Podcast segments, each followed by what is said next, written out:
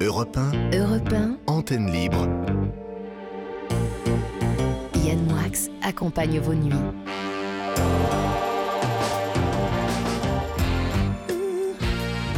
C'était un peu long les infos. Vous êtes bien sûr Europe 1 en direct pour la libre antenne. Alors, nous sommes en train de descendre dans les caves. Studio fantôme. Aïe euh, putain.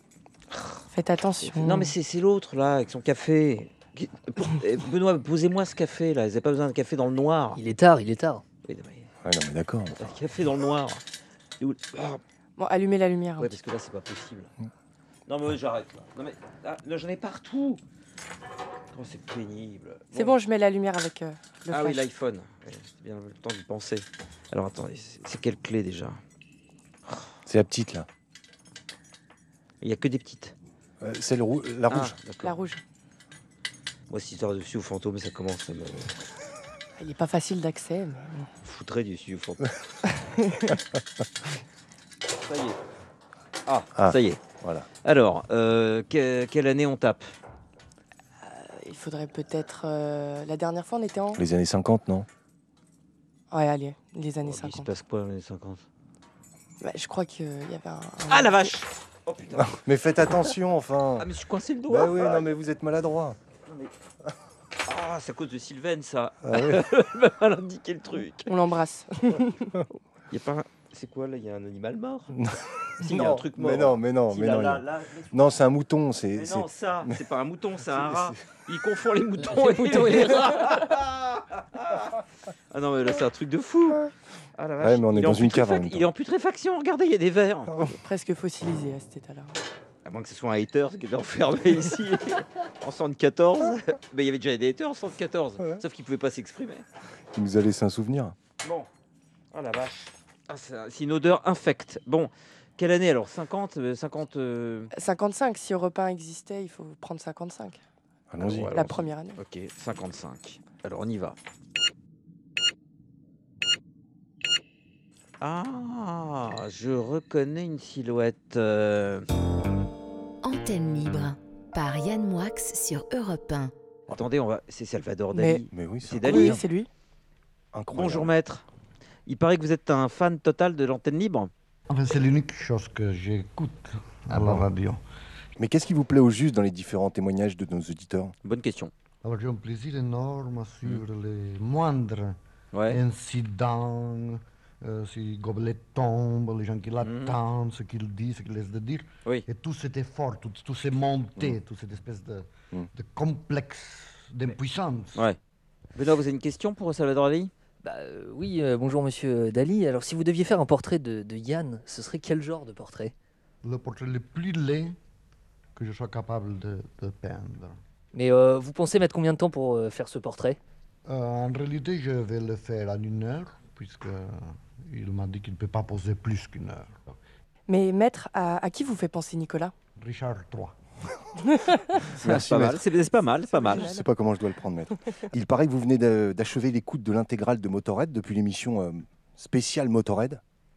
Je vais continuer, je ne vais pas achever, mais je vais continuer. Très bonne initiative, maître. Euh, on peut peut-être poser une question peinture au maître quand même, euh, Nicolas. oui, euh, oui. c'est vrai. Euh, maître, quel est le tableau que vous aimez le plus au monde? Le tableau que j'aime le plus au monde, c'est la dentelière. Franchement, maître, je suis désolé hein, de, mais- de revenir là-dessus, mais euh, vous trouvez vraiment que l'antenne libre est une émission originale? Ah, plus qu'original, je crois que vraiment cette entreprise, à elle seule, suffira à faire admettre d'une façon pleine Hmm. génie total. Ah, ça, Oh, bah, Merci, c'est gentil. c'est sympa. De votre part, euh, je, je prends bon, bon, très bien. Je pensais que vous étiez le seul génie sur la planète. Donc on est deux, merci. Euh, Mathilde, une question au maître. Oui, euh, je voulais euh, vous demander, maître, quel est l'objet qui vous fait le, le plus fantasmer? C'est la corne de rhinocéros. Euh, allez, une dernière question. Bah, Benoît, je vois qu'il trépigne. Benoît, dernière question pour le maître. Oui, maître, on peut savoir comment vous faites tenir ces, ces fameuses moustaches? Ah oui.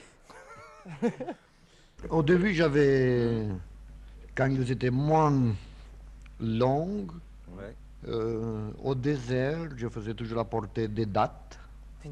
Des dates Et je mangeais quelques dates, mais surtout je les tenais dans mes doigts. Et après, au lieu de laver, ou avant de me laver les, les, les doigts, je euh, caressais, je mettais en ordre mes moustaches. Et le sucre, en fait, le côté biscuit de la date suffisait pour toute une journée à tenir les moustaches dans, dans un... Ah Ah, d'accord. c'est comme ça. Ça, d'ailleurs, je l'avais trouvé dans une recette euh, orientale. D'accord. Ah, Il y avait des hindous qui, qui mettaient des dates, qui avaient une, une espèce de, de chose de date pour les moustaches. Ouais. Après quoi, j'ai devenu plus classique et j'ai trouvé dans la place Ah, Vendôme, la des maison notes. Pinon, qui vend des, euh, une chose qui s'appelle pommade hongroise. D'accord. D'accord. Étonnant. hein. On a le secret euh, le plus. C'est révélé. Merci maître. Retour en studio, euh, il a disparu d'un coup. Euh, c'est ça aussi la magie d'Ali. C'est ça. Euh, il nous a fondu entre les doigts, mais nous vous donnons rendez-vous pour un prochain sud. Oui, là. Attention. Ah là là. Yann, On va pas tout casser. on va jamais sortir d'ici hein, si des- continuez. Toute l'année 1962 vient de s'écrouler. Faut tout remettre en ordre avant de partir. Puis là, on en a pour deux heures. hein. Écoutez, euh, attendez, bah, allez-y, allez-y. Euh, Ouais, on se va. retrouve, Oui. on prend l'ascenseur, Ouais. on écoute. euh, bah tiens, on va écouter. euh, allez, un, un motorhead, allez. Même ça fera deux motorhead dans l'émission, c'est pas grave. Allez, un, motorhead et, et on vous retrouve tout de suite en studio, de le vrai studio. Aïe J'ai mal au doigt moi dans ce truc. Ah. Bon, vous êtes en direct. Aïe. Studio fantôme quand même. Euh, vous êtes en direct sur Europe 1, il est 23h18, c'est l'antenne libre. Je vous rappelle que vous pouvez contacter Mathilde Nicolas au 31, 39 21, 50 centimes par minute pour rappel. Vous pouvez réagir ah, au témoignage en envoyant votre SMS 7 39 21 en commençant par le en majuscule. Vous nous envoyez un, Vous êtes fait mal. Ouais, ouais. Un mail à libreantenne.europe1.fr. Voilà, ça c'est fait. Mathilde, comment allez-vous? Qu'est-ce que vous pensez de l'Emicky le Mister? Très bien. Ça, bah, je l'ai- je l'aime beaucoup. Je l'aime de plus en plus même. Ah ouais, parce que Il est très attachant. avez- on a été voir des, dans, dans, dans Rayon Archives, on avait des trucs sur Kill Mister, donc on a été voir ça. C'est très chouette. Qu'est-ce que vous aimez chez lui? Euh, il est naturel et il essaye pas de se donner un genre. Il incarne ce qu'il est. Qu'est-ce qu'il fait de ses journées Qu'est-ce qu'il faisait de ses journées? Bah, il était euh, chez lui, euh, dans son appartement où il y a, il y a quand même, on peut le dire, beaucoup de choses entassées. hein, il garde tout. Comme beaucoup vous de choses. Oui, bah, moins, moins que lui quand même. Et, euh, et il fait de la musique et il prend euh, un, un whisky coca, c'est ça Jack Oui, mais il allait au, au Rainbow, au bar, Aussi, oui, oui, il jouait à des jeux. des, jeux, des jeux électroniques, Exactement. avec un whisky coca, coca toute la journée. Oui, c'est ça. ouais. Puis pas avec modération, à mon avis. Non. Euh, quand on est les Mickey Mystère, la modération. Euh, oui, on a une émission de radio à faire, nous, je crois. Éventuellement, Alors, oui. euh, Dali, euh, ça vous a fait quoi de le voir en vrai? Bah, c'est, c'est- je pensais pas un jour euh, dans ma vie euh, rencontrer euh, le maître, mais c'est- attendez. Vous avez promis que vous le rencontriez, que vous le rencontreriez, et ça a été le et cas. ça a été fait. Ouais. D'après vous, on va rencontrer qui maintenant la prochaine fois au studio fantôme? On peut vraiment rencontrer qui on veut? Ah oui, qui on veut. Alors là, je pense qu'il faut pas, faut pas se Enfin, poser de si vous voulez voir hein. Philippe Vandel, ça vous pouvez le rencontrer en vrai. c'est- Oui, c'est- mais ça, ça sera plus le studio fantôme. Euh, non, non, euh, qui vous, euh, vous voudriez voir? Ah, On pourrait regarder. euh, moi, j'aime beaucoup Edith Piaf. D'accord. On a quelqu'un d'autre pour remplacer Mathilde la semaine prochaine? Je vous ai dit Brassens et Piaf, pas chez moi. Barbara? Ah oui, Barbara, si vous voulez. On C'est pourra d'un autre- regarder C'est d'un autre Barbara. niveau. D'accord, on va regarder ce qu'on peut faire pour vous. Arletty, ce serait bien aussi. Arletty aussi, ouais. Et je pense qu'il y a pas bien. mal. Ah, ça serait bien ça. Bon, alors je vous écoute. Vos archives, Mathilde. Oui, ben, bonsoir à toutes et à tous. Je m'excuse d'avance pour la qualité du son, mais vous me le pardonnerez puisque tout se passe au sous-sol du club des Champs-Élysées. C'est à l'occasion d'un cocktail très spécial. Lors de cette soirée, qui était aussi un concours de jazz, un des plus grands dans le milieu attribue un prix à celle qu'on appellera la princesse du rythme. Ça s'est passé sur Europe 1 le 22 novembre 1955. Mais écoutez, je, je suis très heureuse et, et très très surprise parce que euh, justement, euh, je, je n'ai jamais fait autant de rythme que j'en fais maintenant et c'est pour ça d'ailleurs que M. Louis- Armstrong a été étonné parce qu'il n'a jamais vu une, une Française faire autant de rythme. Mais j'ai été vraiment forcée de faire autant de rythme étant donné que je suis sur son programme et j'adore ça. Louis Armstrong était en direct sur Europe 1 avec Guylaine Guy et juste avant de finir, voici un petit duo improvisé entre les deux. Every word, every sigh, every kiss, dear. Sans penser à ce que je ne peux pas dire. On sait c'est bon. C'est bon, c'est bon, I'll say it to you c'est bon, c'est bon, like the French people do. c'est bon, c'est bon. And if you only would. C'est si bon. Et si nous nous aimons, je j'ai pas la raison. C'est parce que c'est si bon. Si bon, si bon. C'est parce que c'est si bon. I don't know what you're saying, but it sounds good. C'est si bon. Et c'est si bon. C'est parce que c'est si bon.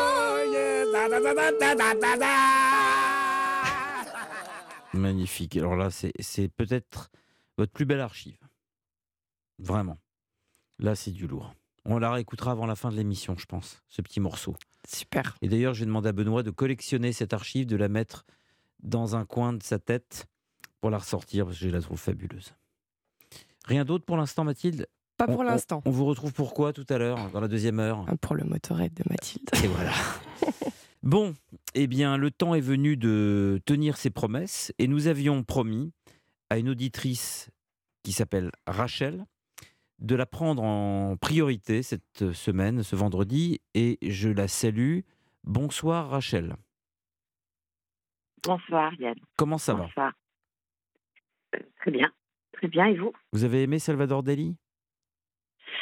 Euh, Oui, j'ai j'ai apprécié, oui. Non, je ne vous demande pas si vous avez Euh, apprécié, je vous demande si vous avez aimé Salvador Dali. Euh, J'ai trouvé très original. Non, Et, je, je euh, et demande, je demande pas si vous avez trouvé ça original, je vous demande si vous avez Est-ce aimé. que j'ai aimé Est-ce que j'ai aimé? Bien, bien sûr. Ah, voilà. Bien sûr. Alors, que puis-je faire pour vous? Et Louis Armstrong, vous Euh, avez aimé Louis Armstrong? Ah oui, alors ça, j'adore. C'est quand même extraordinaire cette archive. Ah non, mais c'est, euh, c'est j'adore. On chaque repassera fois, avant la fin de l'émission. hein. Ouais, s'il vous plaît. Ouais. Vous avez vu vous cette plaît. voix? Euh, c'est ça, c'est c'est une voix qui vient de, de, de, du- de- qui est profonde. Et euh, vous voyez, j'ai même, euh, j'ai même euh, ma fille qui a 19 ans Oui. et euh, à qui j'ai fait, à qui j'ai fait découvrir le jazz, notamment Ah. Louis Armstrong, bien. et qui adore, et qui Ah, adore. bravo. Quels sont vos musiciens de jazz euh, favoris? Alors, en fait, moi, le jazz, je l'ai découvert un peu sur le tard. J'avais quoi euh, Alors, j'ai découvert, en fait, tout simplement, enfin, au travers d'un du film de Clint Eastwood, Bird, Mhm. que j'ai adoré. Et, euh, et ça m'a permis, justement, de découvrir notamment euh, Charlie Parker. Dizzy Gillespie. Oui, très bien. Euh, et, et- voilà. Et à partir de là, ouais, ça a été, euh, euh, ça a été une grande découverte. Et puis ensuite, j'ai pu lâcher quoi. Ah, Mais ce, écoutez, mais ce film particulièrement, c'est- vraiment ce film qui m'a ça a fait été euh, pour vous le, le, le passage. l'élément déclencheur. euh, C'est ouais, ça, c'est la clé qui vous a ouvert euh, à l'univers du jazz. au jazz. Ouais, à écoutez, c'est fantastique. Oui, c'est un grand, grand euh, collectionneur de jazz. Clint Eastwood, un grand amateur. Et vous savez que Kyle Eastwood, son fils, est jazzman. Oui, tout à fait. Oui, oui je sais, je sais. du saxophone, il me semble. Euh, c'est un, un homme extraordinaire, Clint Eastwood, pour ça.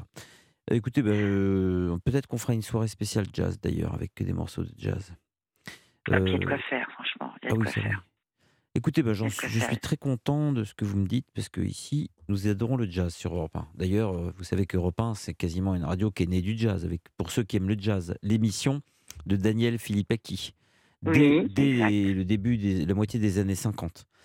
Euh, donc, Mais ça, j'étais pas née. hein. oui, non, mais d'accord. Mais Europe 1, c'est une, radio qui est fille d'amateurs de jazz. Il y a aussi l'émission que présentait. Il y avait Franck Teno qui était là avec Daniel Filippecki. Et ensuite, ils ont avancé- inventé euh, le, le système Salut les copains.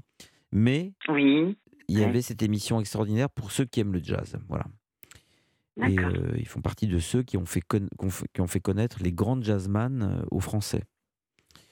Et d'ailleurs, les grandes jazzman euh, sont, étaient toujours très contents de venir en France parce qu'ils étaient Ben admirés et respectés alors que dans leur pays, ils étaient méprisés. Tout à fait, de la ségrégation, bien sûr. bien sûr. C'est C'est vrai qu'il méprisé. découvrait une, une liberté.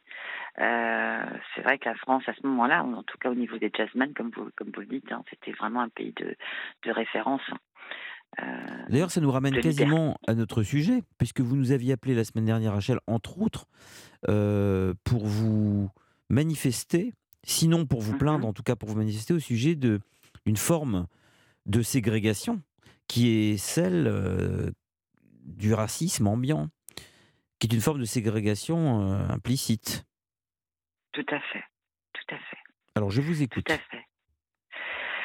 Alors, c'est un peu délicat parce que effectivement, la semaine dernière, c'était un peu le, un peu le thème, euh, c'était le sujet. Et puis moi, je suis quelqu'un d'assez spontané. J'ai beaucoup de mal après, c'est-à-dire, je suis sur le, sur l'instant présent. Voilà. C'est votre côté Euh, jazzman, jazzwoman. Oui, je n'irai pas jusque là. Après, j'ai beaucoup. ah, voilà. Donc, ce qui était, ce qui était vrai la semaine dernière, je ne dis pas que ça l'est, ça l'est plus aujourd'hui. C'est qu'entre temps, il y a eu d'autres sujets qui m'ont. Ah, vous n'êtes plus métisse Non, je suis toujours. Ah, d'accord. Arrêtez. Je suis toujours. Donc, je suis métisse, en effet. Donc, de, euh, donc, euh, de par mon. enfin, je suis française, hein, née, née, à- née en France, euh, issue d'un parent, euh, d'un père français et d'une mère marocaine. D'accord. Voilà. Voilà, donc effectivement, ben moi j'ai, je suis née dans les années 70, Oui. Où, euh, où je dirais que le métissage, euh, le- à mon époque, donc j'avais, euh, j'étais adolescente dans les années 80, Oui. donc moi ma génération c'était euh, le, le touche pas à mon pote, c'était la libération, euh, voilà, des ondes FM. Vous êtes né en quelle année? Je suis née en 71. D'accord. Donc, le, le sentiment, en fait, aujourd'hui que j'ai, c'était que il y avait. Enfin, je trouve que moi, à mon époque, enfin, quand j'étais jeune, voilà. Déjà, entre jeunes, on ne s'abordait pas du tout euh, de par euh, le- les origines, ni la religion. C'était des questions qui ne se posaient même pas, en fait, si vous voulez. On, se rassemblait, on se rencontrait et on se liait par affinité. Voyez-vous euh, je trouve qu'aujourd'hui, les choses ont vraiment changé et pas dans le meilleur, malheureusement. Même si à cette époque-là, il y avait, c'était, c'était, absolument indispensable qu'on passe par là. Mais nos relations dans, dans, dans, dans, dans, dans notre jeunesse ne s'établissaient pas euh, de par euh, nos différences culturelles, ni de par la race, ni nos appartenances religieuses. Euh, et euh, en effet, je trouve que c'était plus agréable d'avoir l'âge que j'avais euh, dans ces années-là. Et lorsque je vois hum, aujourd'hui mon enfant qui a 19 ans, je, trouve que les, les temps ont vraiment changé, quoi, véritablement. On parlait effectivement de ségrégation, on parle de racisme. Je pense que c'est aussi lié avec une liberté qu'on avait et qu'on n'a plus également, une liberté d'expression. Euh, on n'avait pas besoin de se justifier, pas besoin de se justifier. Et aujourd'hui, c'est le cas. C'est le cas. On doit absolument euh, tout expliquer, euh, tout justifier. Et, les jeunes ne s'approchent plus de la même façon, quoi. Même adultes, on ne s'approche plus de la même façon, quoi. Donc moi, je trouve qu'il y a, il y a comme une machine arrière, comme, euh, comme quelque chose. On, on avait acquis des choses, on, s'était, on, est, on est descendu dans les rues. Euh, et on avait raison, parce que c'était absolument nécessaire à l'époque. Et on a résulté de ça, pour moi en tout cas, euh, une grande ouverture. Et euh, je trouve qu'on a fait une- un grand pas en arrière. Alors, Énorme. je vais me faire l'avocat du diable. Oui, Si allez-y. vous dites que dans les années que vous avez connues, Oui, 80. fina- finalement, euh, tout le monde s'entendait avec tout le monde sans préjuger des origines euh, Beaucoup moins. ethniques. Voilà. Et pourtant, oui, beaucoup moins. pourtant, les gens descendaient quand même dans les rues, les gens de cette génération. Donc, On manifestement. est descendu. dans- Oui. Non, mais manifestement, s'ils sont descendus dans les rues, c'est précisément peut-être parce que la société n'était pas aussi, euh, comment dire, euh, ouverte aux différences qu'on aurait Mhm. pu le penser. Sinon, euh, les mouvements de ce qu'on appelle beurre, je déteste ce mot, euh, la marche des beurs, je déteste ce mot, vraiment, j'ai toujours détesté ça, mais peu Oui, importe, la marche aussi. des beurs. SOS racisme, etc. Ça Mhm. paraît paradoxal, parce que j'entends ce que vous dites et j'ai le même ressenti, mais c'est vrai qu'on peut se demander pourquoi est-ce qu'il y a eu autant de colère et autant de succès auprès de SOS Racisme de la part d'une génération qui aujourd'hui a le sentiment qu'à son époque, la question ne se posait pas de savoir qui était algérien, qui était tunisien, qui était juif, qui était musulman. Oui, ce, ce qui se posait à l'époque, euh, ce qui se posait, enfin, si nous on était descendus, c'était pour s'opposer effectivement à une autre génération. Vous voyez ce que je veux dire?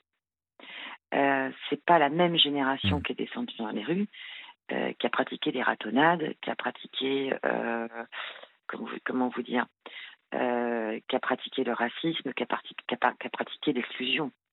On était cette nouvelle génération qui se refusait à ça parce que c'était pas ce qu'on vivait en fait. C'était vraiment pas ce qu'on vivait entre nous. Et on a eu ce besoin de, de descendre euh, pour justement dire aux anciennes générations stop, on arrête. Voilà. Euh, c'est un peu ma réponse. ouais. Mmh. Est tout à fait juste votre réponse.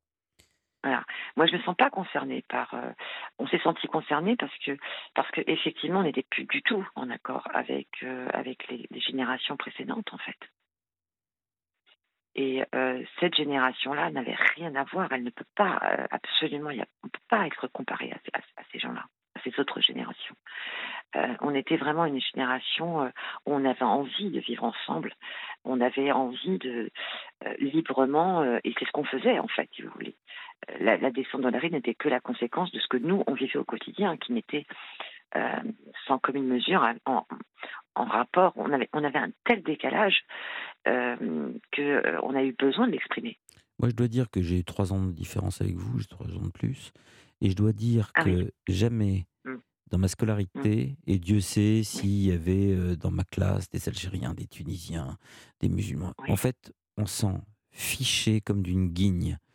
Mon meilleur ami qui m'écoute là, qui s'appelle euh, Kamel Nedjar, qui m'écoute peut-être, je me suis jamais posé, mon meilleur ami d'époque, je l'ai perdu de vue, mais je me suis jamais je passais toutes mes journées avec lui, mais on s'est jamais posé la question une fraction de seconde de. Je savais qu'il était algérien, mais point. De savoir euh, Exactement. d'où il venait, où il était né, euh, ce que faisaient ses parents exactement, s'il était musulman, euh, s'il était Tout pratiquant. Mais on s'en fichait, mais alors à un point. Exactement.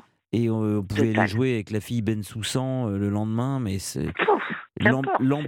L'embêter, sans qu'elle euh, n'y voit quoi que ce soit de mal. le- Enfin, c'était effectivement par rapport à aujourd'hui, ça semblait être le paradis de ce point de vue-là, de ce point de vue. Alors le paradis, j'irai pas jusque là. Mais en Je tout dis cas, bien de ce point de vue. ouais, J'ai jamais entendu vue, un, ouais. pro- un pro- un seul propos raciste de toute ma scolarité. À part chez mes parents, bah, ils étaient racistes, mais je veux dire, à De l'école, même. je n'ai jamais entendu même. un seul élève Eh oui, c'est vrai. dans une classe indiquer à quelqu'un d'autre que tel ou tel n'était pas français. En, en, en- en C'était 15 pas- ans d'école. Ah, exactement. Mais je, je partage, je partage exactement la même expérience que vous. Voilà, c'était pas dans notre vocable. Et il y avait des Noirs, il y avait des Asiatiques. De tout. Il y avait de tout. hein. De tout. De tout. De tout. Mais là n'était pas la question pour nous. Là n'était pas la question. On, on- on- on se, on, se, on, se, on se rapprochait par simple affinité. Ouais, c'est ça. L'essentiel, en fait. L'essentiel. Le reste n'était vraiment secondaire. Voilà. Et euh, il n'y avait pas ce repli communautaire, il y avait au contraire cette volonté de, de vivre tous ensemble. Alors peut-être qu'on idéalise parce qu'on était enfant, mais Non, alors, oui. c'est possible qu'on idéalise un peu. hein. Peut-être que des auditeurs pourraient nous dire, écoutez, moi j'étais dans les années 70 euh, aussi étudiant ou élève et j'ai pas vécu Ouais. ça. C'est possible. hein. Bien sûr, bien sûr que c'est possible. On ne peut pas tous vivre la même chose, je suis d'accord avec vous. Mais euh, mais euh, il y avait ça, il y avait il y avait il y avait aussi euh, je, je, je trouve qu'il y avait on était dans le champ des possibles, dans le champ des possibles. Il y avait beaucoup d'espoir en fait. Ouais. Et on, on portait cet espoir, vraiment. Et euh, et aujourd'hui, c'est plus le cas. Comme vous dites aujourd'hui, c'est euh, d'où venez-vous, quelles sont vos origines, euh, euh, quelles sont vos croyances, euh, vos appartenances, que font vos parents? C'était des questions qui, qui n'avaient pas lieu d'être. L'obsession de l'origine. Exactement. Moi, il y a une phrase que j'ai vous- jamais supportée. c'est la phrase Je suis fier de mes origines. Je ne comprends pas qu'on soit fier de ses origines parce que on n'a rien fait pour les avoir. Qu'on soit Tout à fait. en adéquation avec ses origines, qu'on ne les oublie pas, qu'on les honore, qu'on qu'on se montre digne de ses origines, très bien. Qu'on Voilà, soit heureux d'avoir ces origines-là, très bien. Mais être fier de ses origines, Fier. pour moi, c'est le début de la guerre. On est d'accord. On est d'accord. C'est le début de la ségrégation. Je, je parle, je bien clair. du mot fierté. hein. Ah oui, oui, Et je fierté. je est n'en mets pas en cause l'idée qu'on puisse être extrêmement heureux d'avoir telle ou telle origine. Je parle bien du mot fierté, parce que vous savez qu'aujourd'hui, on ne peut plus rien dire. Les gens sont tellement...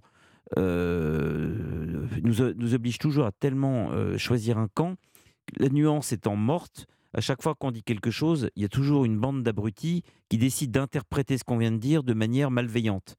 Je parle bien Exactement. du mot fierté. de mot fierté. Tout à fait.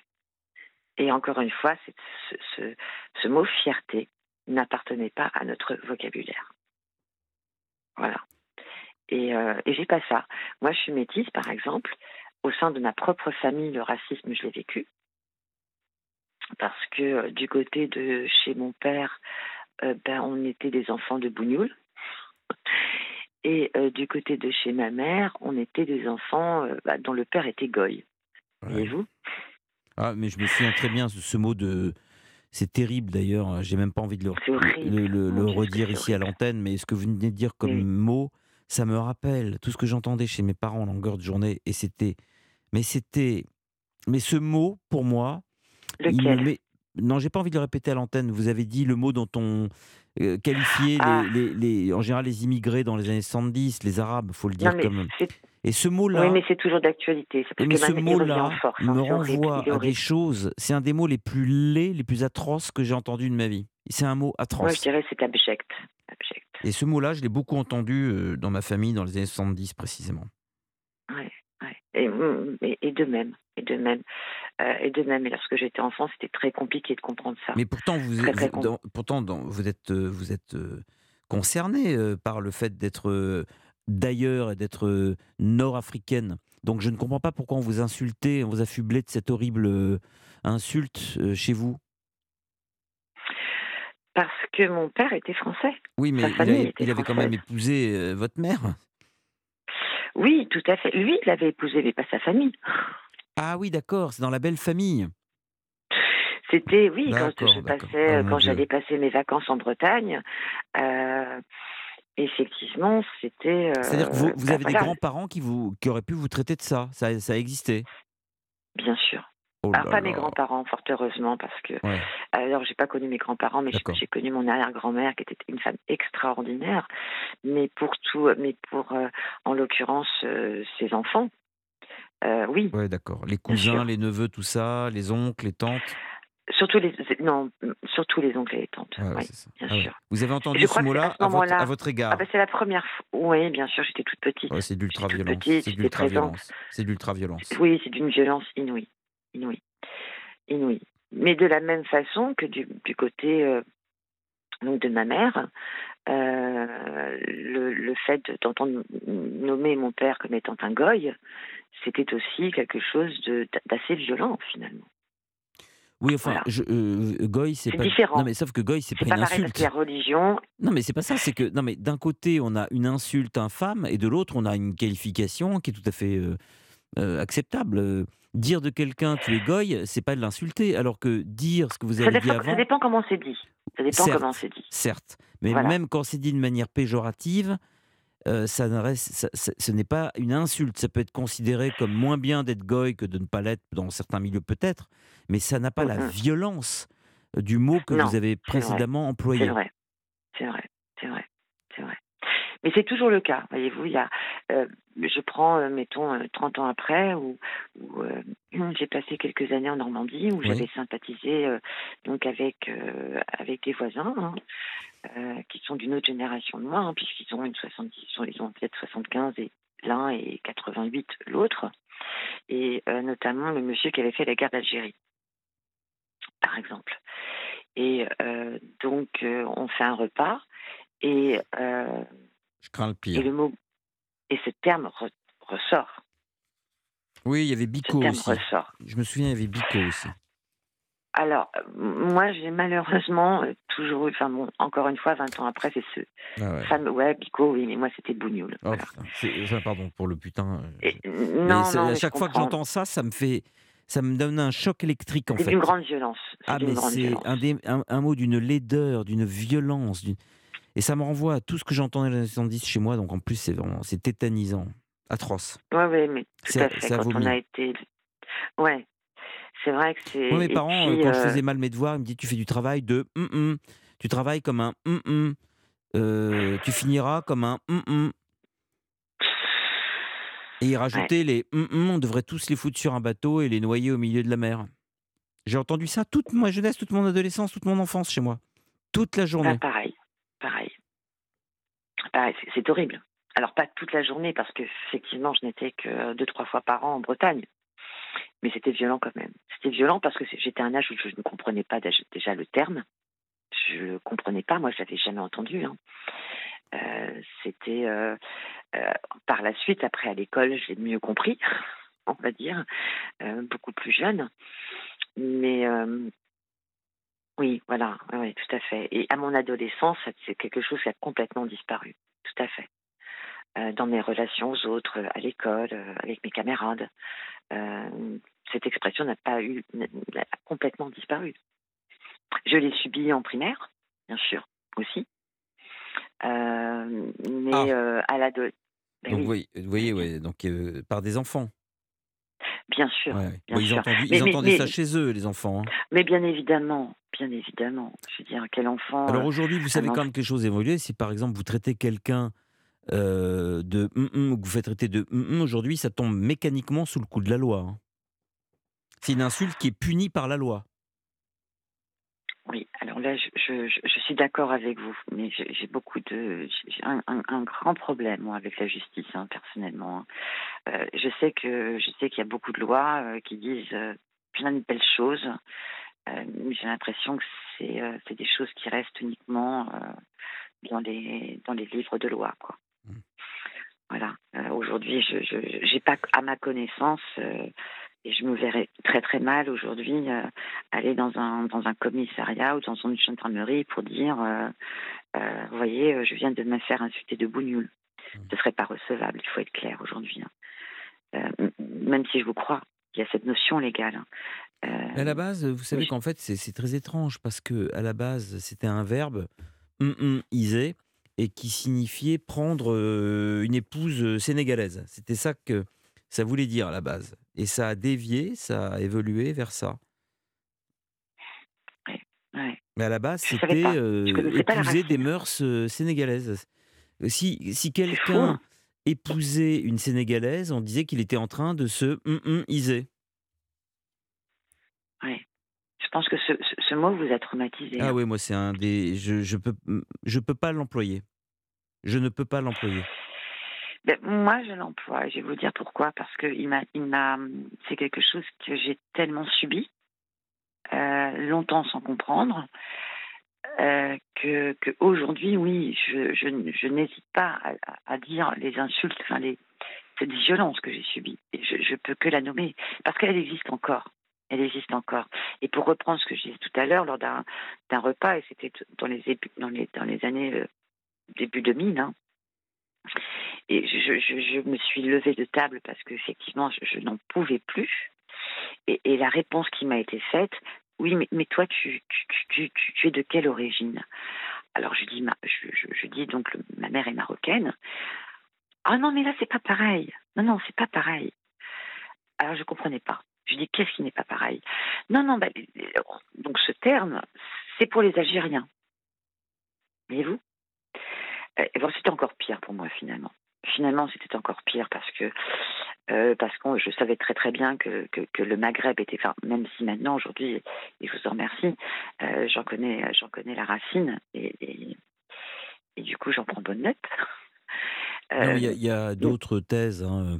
Certains disent euh, que ça vient aussi, vous savez, les, les, les Bougnats qui étaient euh, au nord, les, et les hum, hum qui étaient au sud, mais c'était euh, d'abord entre Français, ça désignait ceux, les non-marseillais, enfin, il y a plusieurs origines. Mais en tout cas, pour le verbe, ça, ça voulait dire épouser une Sénégalaise. D'accord, d'accord. Enfin bon, c'était ça. Quoi. Et, et moi, le sentiment que j'ai, c'est, c'est, c'est- en tout cas en, en, en devenant adolescente, je me, euh, c'est quelque chose qui a totalement disparu.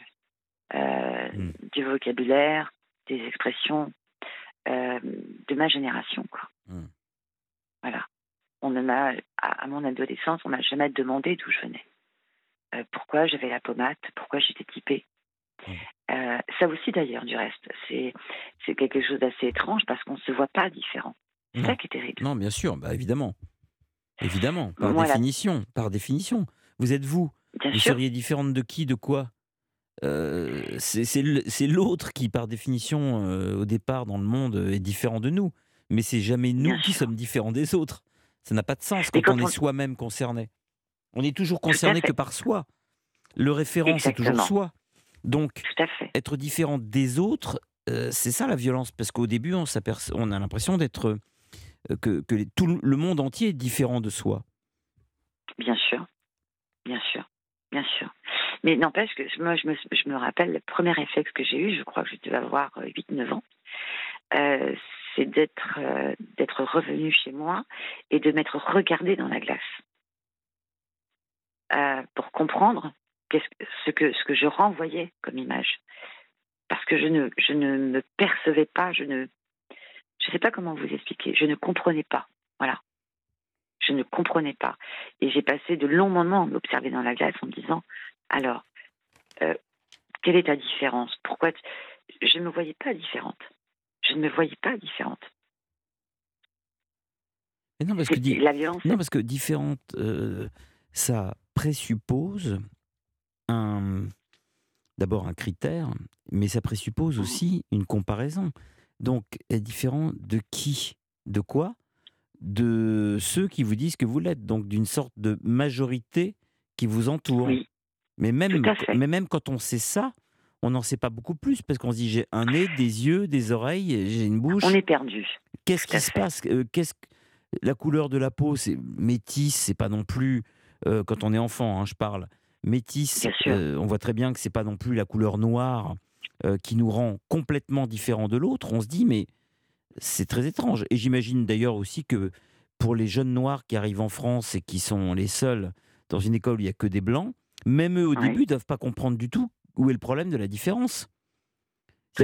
Euh, c'est en fait celui qui vous Ouais. renvoie sans cesse au fait que vous l'êtes par les mots. C'est par les mots en fait qu'on est isolé de l'autre. Exactement. C'est par le Et mot. vous voyez, j'ai eu- une discussion avec un ami ce soir qui, lui, a vécu l'inverse. Euh, car il a passé euh, son enfance en Afrique. Oui. Et il a eu exactement le même rejet de la différence. Parce qu'il était en Afrique dans des écoles publiques et il a, il a subi le racisme par la différence également. Euh, la différence, en fait, tout dépend de l'endroit où vous êtes, mais on vous la, ren- on, on vous la renvoie toujours. Donc, euh, on en parlait il y a encore pas, pas plus loin que, que ce soir, où il m'expliquait qu'il avait subi, lui, effectivement, euh, l'exclusion et qu'il ne pouvait jouer qu'avec des métis et non Oui. pas avec, avec les Africains. Bien sûr, mais c'est pas étonnant. Mais quand voilà. vous voyez que même euh, parmi les Africains, euh, déjà, parfois, si vous n'êtes pas de la même ethnie, etc., ça peut créer des crispations. Donc, euh, c'est une question Ça de majorité. C'est une question de consensus de la majorité face à un être isolé ou à un, un petit groupe. Et donc, le, le major- groupe majoritaire décide de faire comprendre à l'autre groupe qu'il est minoritaire. Mais pour ça, il faut quand même que ça soit verbalisé. C'est-à-dire que si personne n'avait fait allusion au fait qu'il y avait cette soi-disant différence, ces Mhm. enfants, là, votre ami euh, qui était en Afrique, ne se seraient pas sentis Oui. blancs. Et comme par exemple les Noirs ne se sentent pas noirs quand euh, ça n'est pas dit. C'est la verbalisation par C'est la l'insulte verbalisation. et même parfois, Oui. Pas par l'insulte, mais même par la pédagogie. Il suffit qu'un prof dise oui, nous accueillons aujourd'hui dans la classe quelqu'un qui vient d'ailleurs, etc. Mais rien que ça, ça peut être catastrophique. même si c'est pavé de bonne volonté, ça peut être catastrophique parce qu'on s'en fiche. On devrait pas, euh, on devrait pas prendre ça en compte les origines. Un nouvel élève vient dans une classe, on n'a pas à nous dire qu'il vient de Madagascar, sauf pour nous renseigner euh, peut-être sur la richesse éventuelle de Madagascar et, euh, la richesse culturelle, etc. Mais on n'a pas à nous dire, voilà, il est différent, il vient d'ailleurs. On s'en fiche, en fait. Et c'est ça qui crée aussi le trouble chez les enfants. Oui, tout à fait. Et c'est ce qui, c'est ce qui, c'est ce qui crée le trouble chez les enfants et ce qui, ce qui, et ce qui va créer euh, par la suite, après dans sa, dans sa vie de, euh, d'adolescent et, de jeune adulte. C'est des choses qu'on porte euh, parce qu'effectivement les, les mots ont une portée malheureusement, mais une, une, portée à vie. Oui, puisque ensuite c'est des préjugés qui sont véhiculés par les parents donc dans la cellule familiale, l'enfant dit tiens, il y a un nouveau aujourd'hui, il vient de là, oui, c'est un blanc, méfie-toi, c'est un noir, euh, quelle horreur, etc. Donc il y a aussi le contexte culturel dans lequel ça s'inscrit. Vous imaginez bien que votre ami en Afrique, euh, il avait peut-être été euh, dans un pays qui avait été victime d'une d'esclavagisme à outrance, c'est possible, de colonisation. colonisation hein, Donc le blanc, forcément, c'est quand même celui qui n'est pas forcément le bienvenu dans ces conditions-là. De même que chez le préjugé dans, euh, dans certaines familles euh, blanches, c'est que le noir est feignant, c'est que le noir est voleur, c'est que le noir est menteur, c'est que le noir est un voilà n'est pas vraiment ne ressent pas la douleur comme nous, comme ironisait Diderot. Non, c'est pas Diderot d'ailleurs, c'est euh, c'est Montesquieu. oui, mmh. c'est des préjugés qui sont véhiculés et transmis de famille en famille. Exactement. Exactement. Tout à fait. Et moi, je, l'ai vécu de, voilà, je l'ai vécu des deux côtés. Mais concrètement, aujourd'hui, euh, vous, vous le vivez encore? Votre, votre fille est, métisse elle-même? Non, du tout. Alors, non, du tout. Et, et, pour la petite histoire, euh, euh, j'ai vécu quelques années donc en Guadeloupe. Ouais. Et puis, euh, et puis donc j'ai scolarisé mon enfant euh, dans le public. Euh, là aussi, j'ai été extrêmement, j'ai été outrée, j'ai été choquée. Pourquoi? Choquée parce que en fait, les, les métros, hein, les, métropolitains, d'abord qui venaient en Guadeloupe, je pense, avaient oublié de réviser leur histoire. Hein commencer, et avait oublié qu'il se trouvait en France, dans un territoire français. Et, euh, c'était euh, effectivement, euh, moi je me souviens hein, quand on quand j'allais chercher ma fille effectivement à l'école à l'école publique, elle elle, il y avait très très très peu de, de, de, de, métro, de métropolitains, on va dire, hein. mmh. parce que dans, dans l'année, ça disparaissait. Alors, il y avait 10 qui étaient inscrits, puis à la fin de l'année, il n'y en avait plus que deux dans la classe de mon enfant. Voilà. Euh, parce qu'on estimait que euh, si on les mettait dans le public, parmi euh, les Guadeloupéens, eh ben, le niveau était faible, on remettait en question directement les, les, compétences des instituteurs, hein, les compétences des professeurs, ce qui est absolument inouï, quoi, parce que il fallait leur rappeler, euh, euh, malgré tout, que, ces gens avaient, suivi le même cursus euh, sur des diplômes nationaux et que à partir de là, on ne pouvait pas faire cette, cette distinction. Voyez et donc, moi, je voyais tous ces métropolitains qui se regroupaient. C'était un repli communautaire, mais vraiment horrible, euh, partant du principe, alors qu'ils étaient venus de leur plein gré, hein, personne ne les avait forcés, ils étaient venus, euh, les cocotiers, la mer, euh, vous comprenez hein voilà, j'ai vu des choses assez, assez dingues, notamment donc des parents qui, estimaient que si leurs enfants étaient en école publique dans les Antilles françaises, ça n'allait pas. Il leur fallait des écoles privées avec des instituts effectivement métropolitains, blancs. Voilà. Ça, il faut dire le terme. Hein. Et, euh, et voilà. Et quand moi, par exemple, pour, euh, diverses raisons, euh, je, me souviens une fois où, je, me battais parce que ma fille allait à l'école maternelle et puis beaucoup, de, parents se garaient sur les trottoirs. Et donc, du coup, bah, les enfants traversaient la route. Bref.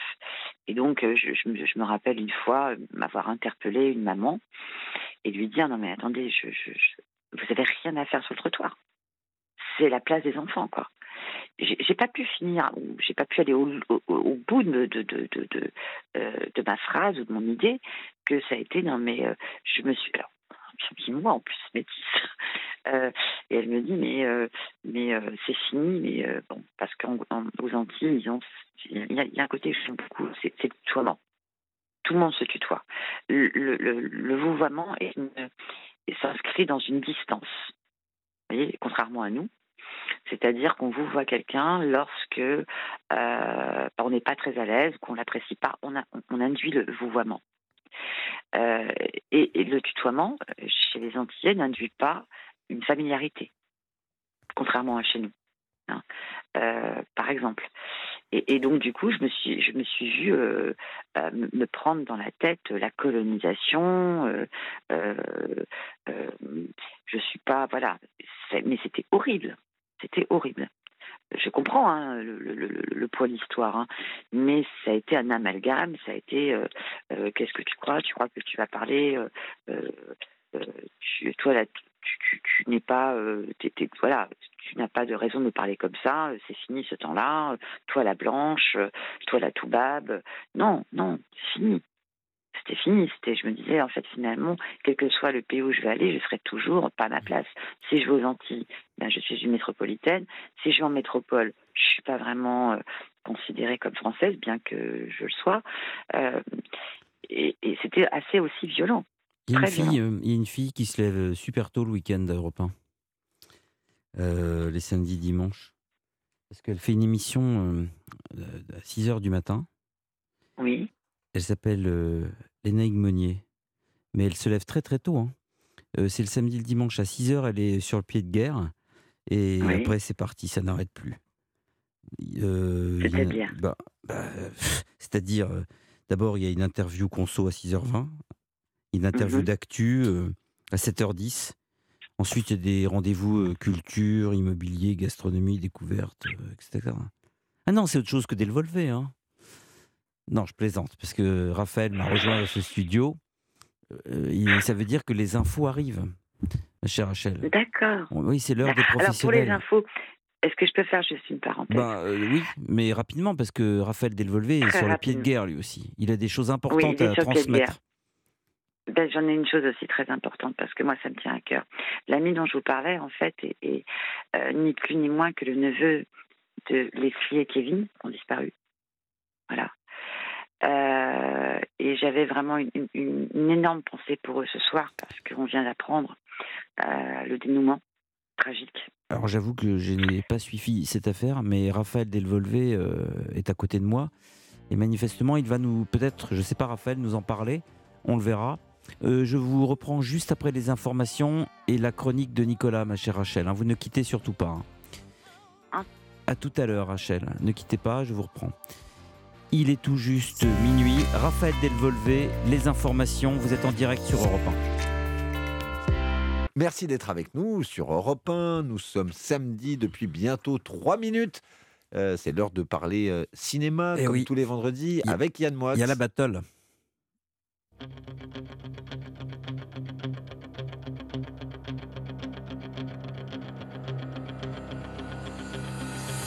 Raphaël Delvolvé et Yann Moix dans la battle.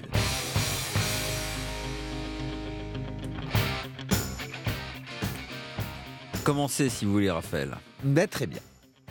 T'as bien un, un diplôme, une lettre, quelque chose? Non. J'ai appris sur le tas, mon vieux. Et puis si t'es pas content, je me barre. hein. Parce que entre l'autre nazi et moi, faudrait savoir de quel côté tu es. Eh ben, barre-toi. Parce que toi, rien, c'est la même chose, hein. Oh là, tout. C'est tout.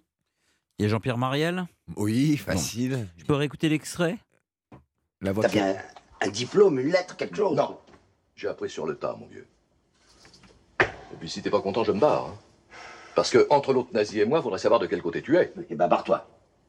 Parce que toi ou rien, c'est la même chose, hein. Oh là, tout. Est-ce que ce serait euh, euh, un film de Joël Seria? Non.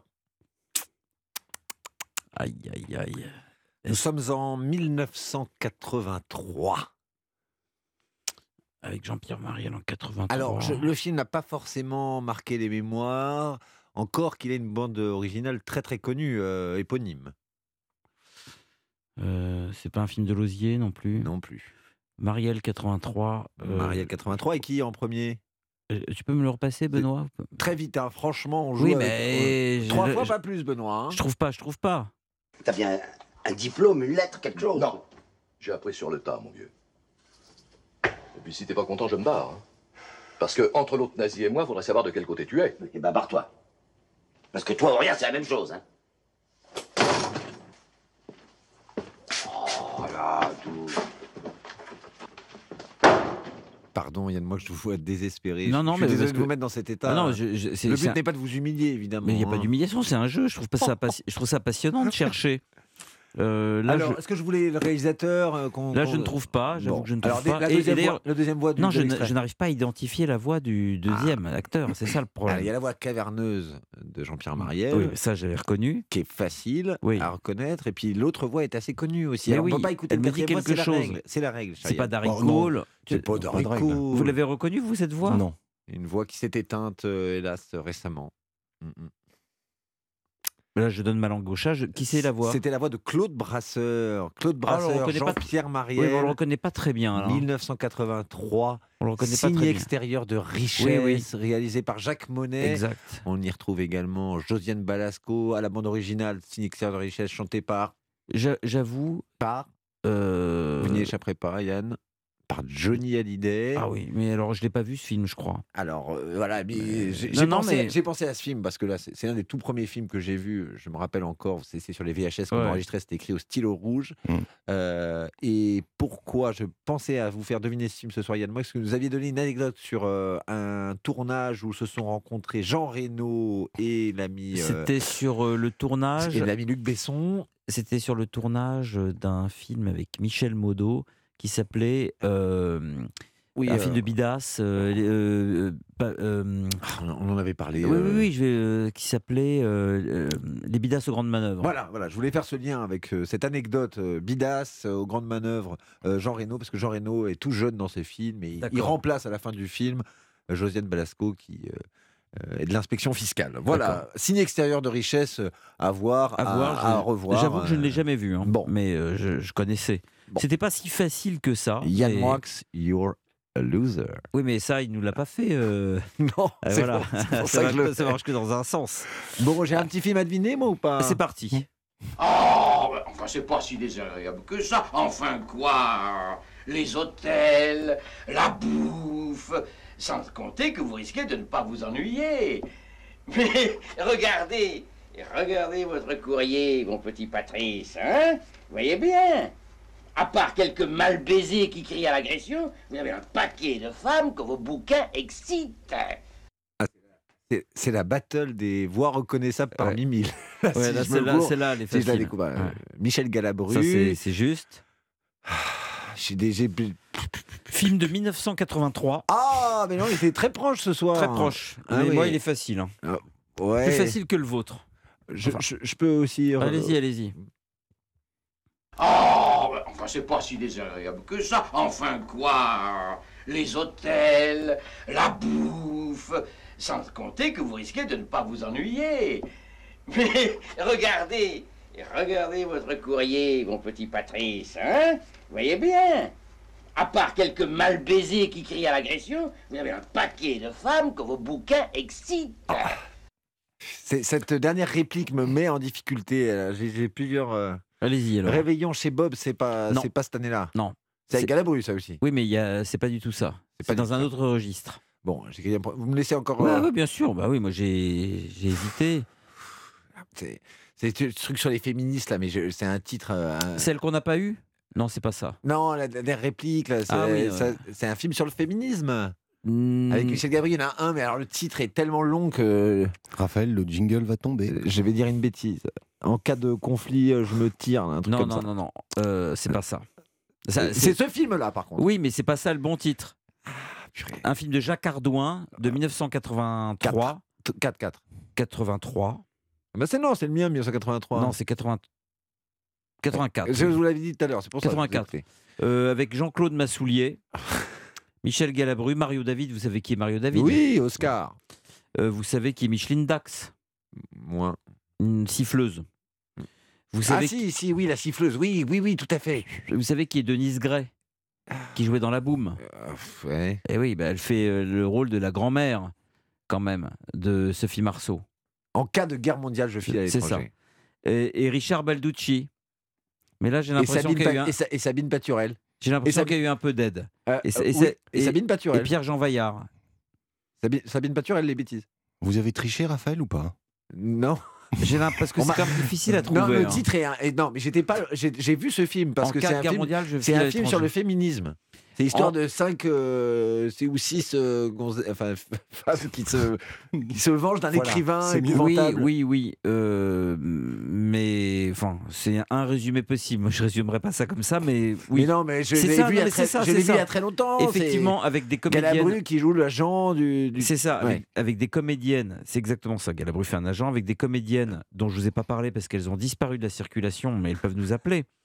Qui sont Florence Azio, Denise Petit-Didier, Là, c'est normal, je les connaisse pas. Annie Jouzier, Rachel Boulanger et effectivement Sabine Paturel qu'on a connue dans Les Bêtises. Bêtises. J'ai mangé tout Voilà. le chocolat, j'ai bu tout le Non, whisky il coca. Non, de- tout le rhum Non, non, coca. ouais. et il date de 83 le film. 83, d'accord. Ouais, Bah, on était- 84. vous avez vu, on était sur la même année. Donc euh, un oui, demi-point, qu'est-ce je- qu'on fait? Ben non, mais vous- je vous donne euh, la victoire. Il faut être honnête. Michel, Bravo. Michel You are a winner. On Merci, beaucoup- chéria. On l'avait pas beaucoup entendu. euh, donc, euh, Je crois même que c'est une première. non, non, en cas de guerre mondiale, je file à l'étranger. Oh là là là bravo. là là. Bah, on est quoi? On est dans le, dans le scénario un peu boiteux, le, le nanar. Le nanar. Le nanar. Mm. Le nanar. D'ailleurs, euh, Jacques Ardouin n'a pas fait beaucoup de films après. hein. Ouais. Bah, en tout cas, non, c'était c'était d'une difficulté. euh, Relative, relative, très relative. Euh, quand même, c'était pas si simple. C'était pas si simple. Donc c'était le match belle. ce soir était d'une bonne tenue, je trouve. Oui, oui, oui. Mais moi, j'ai envie de voir euh, parce que je confonds en fait Signe extérieur et je confonds, confonds toujours ce film avec que les gros salaires lèvent le doigt. Ah, Non, vrai. Mais non, on fera un jour hein, euh, l'exégèse de tous ces titres à rallonge euh, dans les Ah années oui, oui. 80. euh, ça En- déjà commencé. Ouais. Bidas, ça fume. euh, Mettons passe montagne, on va à la mer, etc. etc. Oh, les titres, c'était vraiment. Faut pas prendre les enfants du bon Dieu pour des canards sauvages. Euh, oui, oui, oui, oh là là. N'aurez Voilà. pas l'Alsace et la Lorraine. Trois- ouais. Bon, ok. Mais celui-là, il fait partie des. Lâche-moi les baskets aussi en 1975. Vous l'avez pas vu ça Lâche-moi. Non. À nous les petites anglaises? Oui, ah si. Ah oui, si. Ah, si. Mais ça, c'est un, un très bon film d'ailleurs. C'est un classique. Ouais, un classique. Oui. Eh bien, écoutez, Bon. bravo. Je vous laisse. Et, et on vous retrouve, mon cher Raphaël, lundi à 19h Tout pour à votre journal. Absolument. Voilà. Avec euh, peut-être pas Hélène Zélani qui, qui s'est fait mal au ski, je crois. Ah bon? Oui. On pense à elle. Qu'elle m'appelle hein, si elle, souffre et tout. Non, mais on peut la lui remonter. Elle, elle peut Hélène, nous appeler. le 39-21. Oui. Voilà, c'est bien de le Voilà, rappeler. qu'elle nous appelle et elle peut, on peut lui remonter le moral. D'accord, mais c'est très gentil, En Chariane. tout cas, on pense à elle. hein. Euh, sur Europe 1, nous embrassons Hélène Zélani et nous lui souhaitons un bon rétablissement. Et vous allez la remplacer par qui alors? Mais je ne sais pas encore. Euh, Mathilde est libre, hein, je crois, lundi. Mathilde? Mathilde, on se Vous voit, voulez remplacer. Hélène On Zélani en, en antenne. hein. on va faire quelques tests Eh, et puis ça, on ça serait, faire. ça serait une bonne idée. hein. Ce serait une Bah, machine. euh, bah, si c'est si vos conseils, moi, je vous fais confiance, mais peut-être pas à l'aveugle. Vous savez que ça se fait Mais pas non, comme mais, ça. non, hein. mais attendez.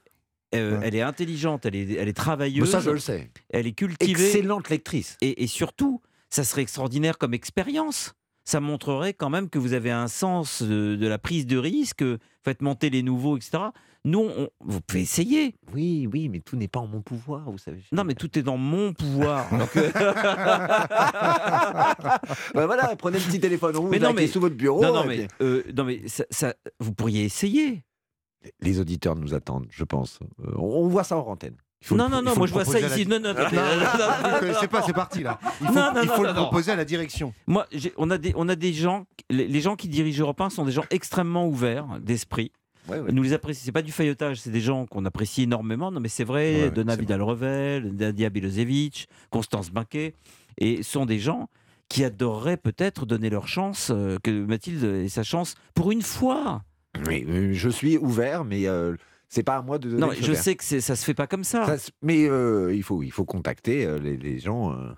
Mais elle pourrait quand même. Mais moi, je suis prêt, oui, je Mais suis c'est- prêt. C'est c'est pas facile comme métier. Non. On le sait, non, ça demande beaucoup de. Mais il faut bien se lancer un jour. Voilà. Et pourquoi Non. ça serait pas ce jour-là? Pourquoi pas Elle avait qu'à pas se péter la gueule au ski, l'autre. Non Non mais au bout d'un moment, non mais non mais non mais les jeunes qui sont là dans une station. Vous aussi, vous avez eu votre chance, Raphaël. Oui, oui, oui. Non mais un jour, quelqu'un vous a dit allez hop, c'est à toi d'élever, tu vas dans le grand bain. Oui, oui, Alors oui. que c'était pas gagné. Non mais je Non. veux dire, il y a bien- Ah non, non, mais- franchement pas. Non mais il y a bien une première fois. Oui, oui, oui. Il y, a- il y a toujours une première fois. Donc pourquoi est-ce que Mathilde pourrait pas essayer? Mais je arrêtez de faire comme si j'avais dit non. J'ai dit oui. Non mais on sent le type qui se protège. Oui, hein. Mais pas du tout. Si, Non, si. mais- Mais Si. me protéger. Non mais l'exercice c'est pas ça. C'est-à-dire, non, mais Non, je, je peux dire oui, mais ce oui n'a pas de, de conséquences. C'est tout. Non mais ça peut s'essayer. Pouvez- je, je- je suis prêt, je l'ai dit d'emblée, à voir ça avec Mathilde en antenne. Imaginez que ça se passe bien. Mais je suis sûr que ça va bien se passer. Bon, bah J'ai euh, déjà entendu Mathilde lire les. Donc vous retrouvez. Raphaël Delvolvé et Mathilde lundi à 19h. À lundi. En tout cas, merci pour votre gentillesse, votre humour et votre professionnalisme, Et mon cher merci d'avoir remonté le moral, Non, non, mais vous en prie. C'est toujours un plaisir de vous croiser. À vendredi prochain, j'espère. À vendredi prochain. Ciao.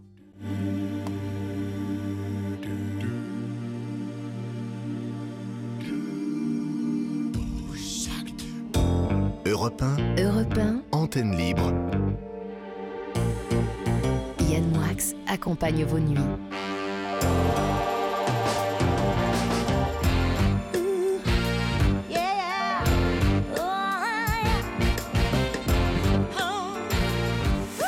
Et oui, c'est votre émission L'antenne libre. Encore pendant une heure avec vous, chères auditrices et chers auditeurs. Nous allons retrouver immédiatement notre amie Rachel, qui a eu la gentillesse de patienter.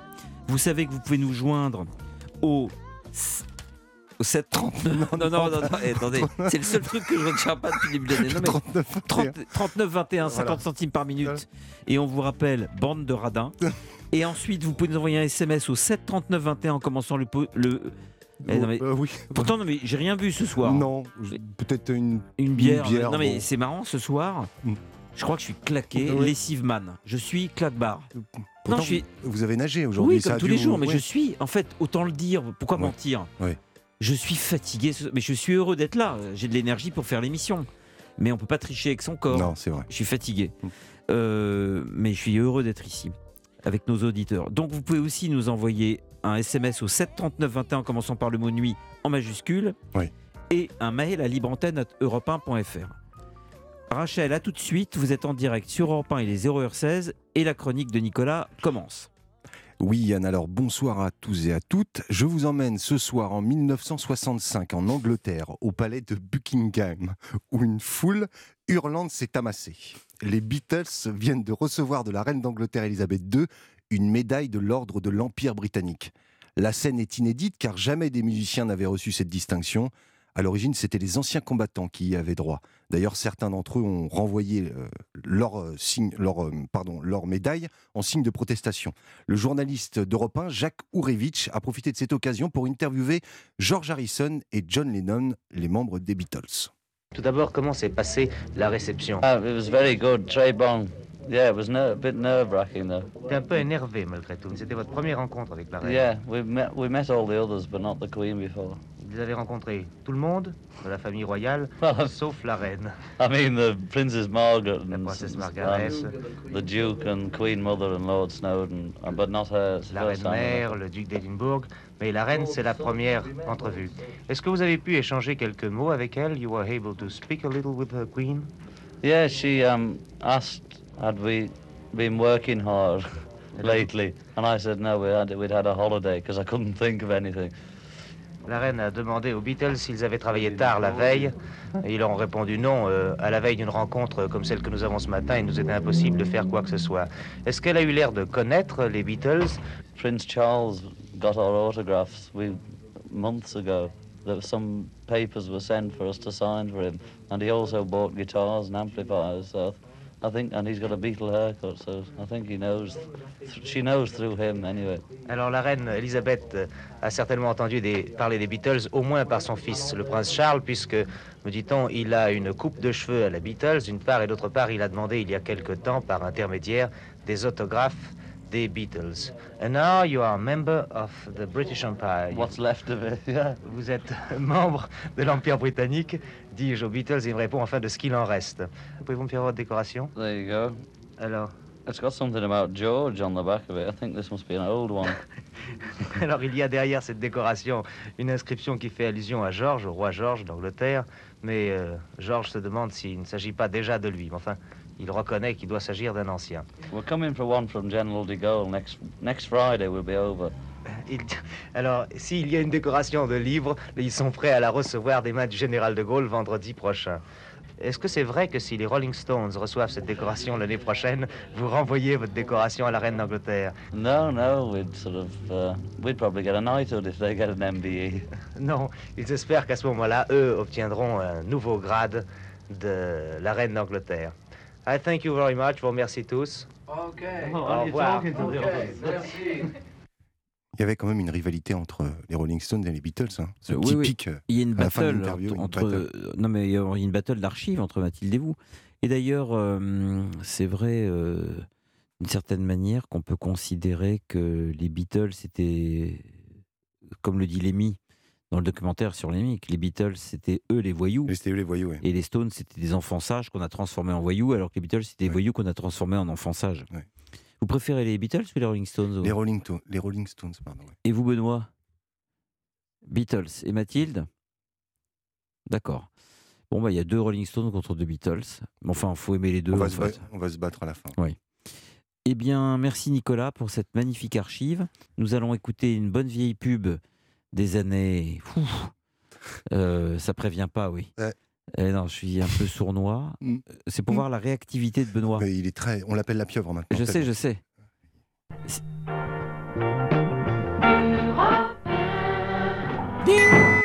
Limpide, il sonne.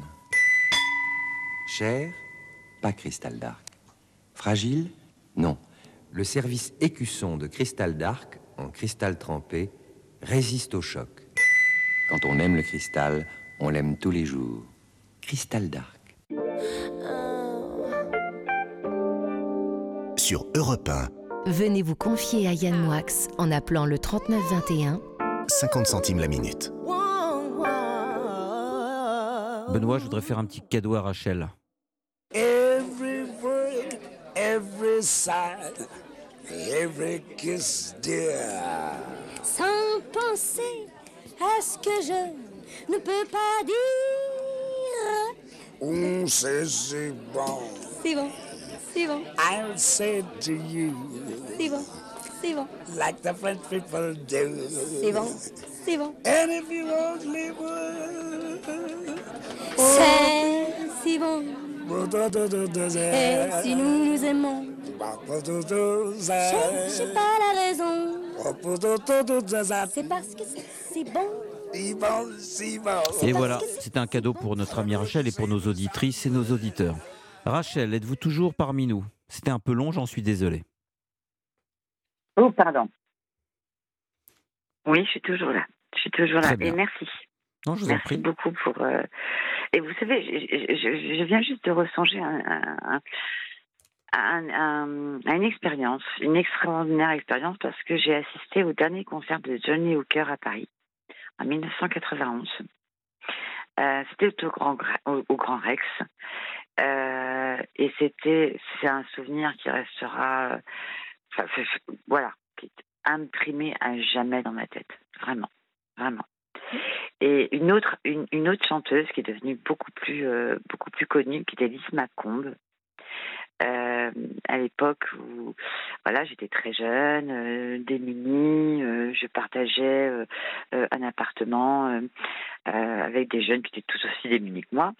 Et puis, euh, et puis finalement, il y avait un, photographe euh, euh, qui, avait, proposé alors, de, la prendre en photo dans le salon où on vivait. Alors on s'était, on s'était, on avait décidé, on avait dit, on, vous promet, on fera pas de bruit. On s'était tous réfugiés dans la chambre. On avait collé notre oreille au mur. Et, et c'était un, un- on avait une vie difficile, mais ces moments difficiles, elle les a fait. On, a, on a, c'était extraordinaire. Lise Macombe, euh, en direct, dans un petit, euh, dans un, dans un petit appartement qui payait pas de mine, où on était au moins une dizaine d'aglutinés, où on avait dit non, non, promis, on ne sort pas de l'appartement, et, et c'était génial, génial. Voilà, et donc euh, ça, ça me rappelle tout ça en fait, ça me rappelle tout ça. Beau Donc, souvenir. voilà. De très très beaux souvenirs, bien sûr. Et Johnny Hooker en 91 au Grand Rex. 9 Euh, juillet 1991, j'y étais donc. Vous y étiez aussi? En 9 juillet 1991, on parle bien de ce concert-là. Oui, Oui, on ça. parle bien de ce Oui, oui, concert-là. Mais j'y étais également. J'y étais. Voilà. Il était assis, hein. Il était assis. Et euh, il était accompagné par, euh, par d'autres personnes, notamment une femme. Et euh, voilà. Il était avec un groupe euh, qui s'appelait. The Coast to Coast Blues Band. Ah oui, j'avais oublié. J'avais oublié le nom. Mais euh, ouais, grand souvenir, grand moment, très grand moment. Et vous savez que, ouais, vous savez que il y a beaucoup de festivals de blues en France. On n'en parle pas assez, mais il y en a beaucoup, beaucoup, beaucoup, beaucoup. Et il y a Buddy euh, Guy qui va passer en juillet à Paris. Et oui, et je suis dans les Charentes. Eh oui. Bah, Buddy Guy, lui, il sera pas dans les Charentes, hein, il sera à Paris. Non, mais personne va dans les Charentes, hein, je vous rassure. Bah, en tout cas, pas Buddy Guy. Non, euh, oui, ça c'est clair. Ça c'est clair. Ça c'est clair. Bien. Écoutez, euh, on va peut-être euh, se dire au revoir ce soir. euh, Là, ça fait une heure et demie qu'on est ensemble. C'était un très bon moment que j'ai passé avec vous. Je vais prendre d'autres auditeurs. Par euh, correction pour les auditeurs qui voudraient Bien euh, bien appeler. sûr, bien sûr. J'étais vraiment ravi de cette conversation. Vous êtes une femme enjouée. Vous avez une voix absolument magnifique.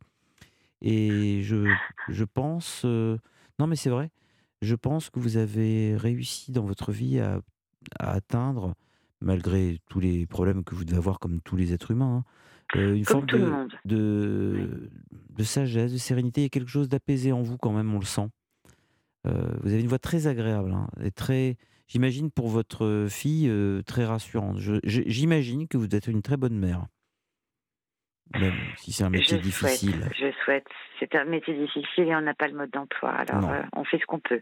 J'étais vraiment ravi, mais vraiment de discuter avec vous. Vous êtes quelqu'un de très agréable dans la conversation.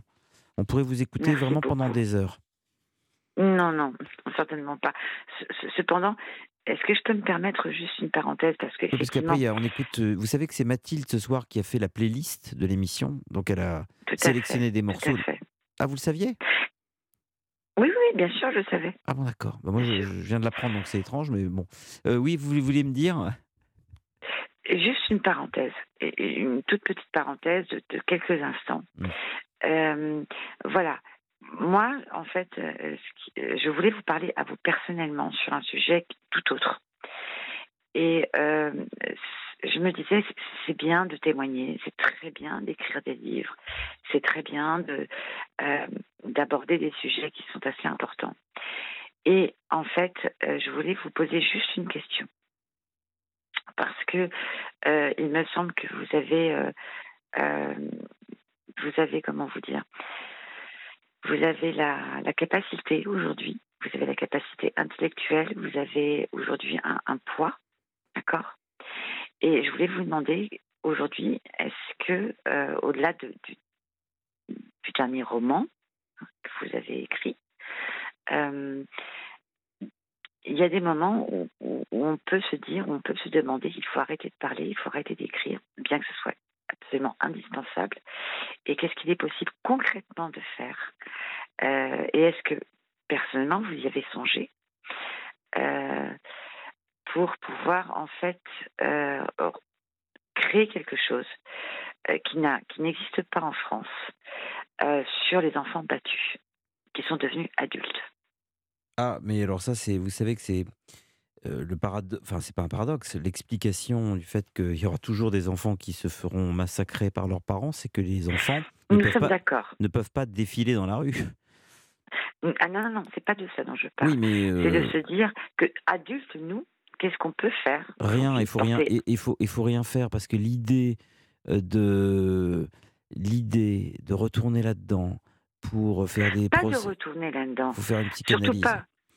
Non, non, Euh, pas de retourner là-dedans, surtout pas. Non, mais euh, que- concrètement, pour les enfants qui se font frapper en tant qu'enfants, il faut faire tout ce qu'il est possible, mais pour les, Ah. les, les, les- les adultes qui sont des anciens enfants battus, euh, je vais vous dire un truc d'une violence inouïe, Mhm. qu'ils se débrouillent, qu'ils se démerdent. Euh, Ils sont adultes. Moi, si vous voulez, les adultes... euh, ce C'est sont des adultes. Non, mais je veux dire, c'est pas méchant, je parle. Euh, je, je- quand je Non, dis non, ils se démerdent, ce quand je dis ils se démerdent, c'est par, euh, par- en termes de priorité, c'est les enfants qui m'intéressent. Bien sûr, Exactement. bien sûr Voilà. que ça donne des adultes que nous, traumatisés. adultes, on peut pas faire quelque chose pour les, pour les futurs enfants qui représentent Ah ça, ah bah oui, mais ça, Oui, c'était le sens de ma Alors, question. vo- votre question est très, impor- très importante. Euh, Voilà. Moi, j'ai essayé évidemment de faire parler de ça, mais euh, les- mes géniteurs ont évidemment euh, fait en sorte que le débat ne puisse pas avoir lieu en piratant la sortie de mon livre par des méthodes absolument dégueulasses. Maintenant, effectivement, il y a des associations. Il n'y a rien de plus difficile à détecter euh, qu'un enfant battu parce que les enfants ne parlent pas. Ils ont l'impression que c'est normal ce qui se passe sur eux, sur, sur, euh, leur corps. Et, On et- est- Excusez-moi de vous interrompre, Yann. Je suis entièrement d'accord avec vous. Pas. alors je suis obligé de vous laisser parce que euh, j'ai pas envie de parler de ça là ce soir. Et puis il y a des gens qui attendent, donc euh, euh, c'est dommage parce que D'accord. on était resté sur un bon truc. Et là, j'ai pas envie de parler de ça, Hum. ça m'agace. Je vous embrasse, au revoir. Musique. Merci, au revoir. Et oui, nous étions en 1978. Vous avez sans doute reconnu Bobby Caldwell, What You Want Do for Love. Euh, je crois que notre ami Maxime veut. Mathilde me dit que Maxime veut nous parler. Ma- Maxime, oui. Euh, il y a une urgence parce que euh, j'ai. Oui, euh, notre ami Jess qui nous attend. Donc oui, vous voulez dire quelque chose, Maxime? Ah, C'est bien parce que c'est vous, hein. bien sûr. Comment? C'est bien parce que c'est vous, hein. C'est gentil. Alors, j'ai. Oui, quelque chose. On vous entend pas bien. Rapprochez-vous un peu. On vous entend. D'habitude, on vous entend bien. Là, c'est un peu. Ah bon Ah, att- Attendez, c'est le micro. Là, vous m'entendez mieux Oui, super, pense. super. D'accord, alors euh, je vais rester comme ça. Euh, donc, euh, oui, je voulais réagir par rapport à une chronique que j'ai entendue ce matin. Euh, je ne sais pas si vous l'avez entendue, euh, la chronique de François Morel sur une station concurrente. Euh, non. qui, qui s'attaque un peu à vous. François Morel, c'est le, c'est le, le, le mec des, des chiens, là? C'est ça, c'est voilà, c'est lui. J'ai Jamais fait. Euh, voilà, mais non mais le, non, mais le, le pire c'est qu'on l'identifiera toujours comme ça. Il peut, il peut essayer de jouer du Molière, encore que ça m'étonnerait qu'on l'emploie pour ça, mais, Mais c'est un euh, peu, un, voilà, un peu, contre lui, mais c'est un, peu un second couteau, lui, non? Au second encore, vous êtes bien aimable. Non, je me hein, souviens je- qu'il allait souvent, on n'est pas couché, il allait, il, il- faisait toutes les loges pour dire euh, des choses gentilles à tout le monde. Venait- je sais pas pourquoi, il venait, il venait féliciter Bah, tout le monde. savez, quand, euh. quand on a, quand on arrive à, à peu de choses, euh, on essaie de se faire des relations. Qu'est-ce qu'il Bon, euh, a fait euh, Qu'est-ce qu'il a fait Bon, oui, oui, je, je vais, je vais, je vais aller au fait. Je vous en prie, je vous en Euh, prie, Il y Maxime. a des auditeurs plus, plus, euh, plus dans la difficulté. Non, non, mais euh, racontez-moi, racontez-moi ça. Alors, en gros, euh, Morel, dans sa chronique de ce matin, a fait preuve d'une d'une finesse intellectuelle, disons, du, digne du, du petit agitateur Louis Boyard, vous savez, hein, euh, euh, ce- l'espèce de, de petit agitateur qui se pense éclairé alors qu'il est illuminé, là, hein, euh, alors que vraiment pas une lumière. Euh, c'est ce petit député en formation, Oui, hein, oui. parce qu'il débute, le petit, bon, au regard de coquin, respirant l'intelligence. Vous voyez bien, hein celui qui a le brushing de, de fêtard à peine levé, là. Ah, vivement qu'il se recouche, il lui manque que la, que la trace de, de l'oreiller, celui-là. hein. Bref, euh, chaque, euh, chaque clown, finalement, euh, a son binôme. Encore faut-il qu'il le trouve. Bah, moi, je trouve que euh, iraient bien ensemble tous les deux. Il ne reste qu'à présenter le petit boyard au déchien déchu, François Morel. quel beau duo. Vous voyez, vous voyez un petit peu En plus, les, les hein. déchiens, enfin, c'était sinistre. C'était.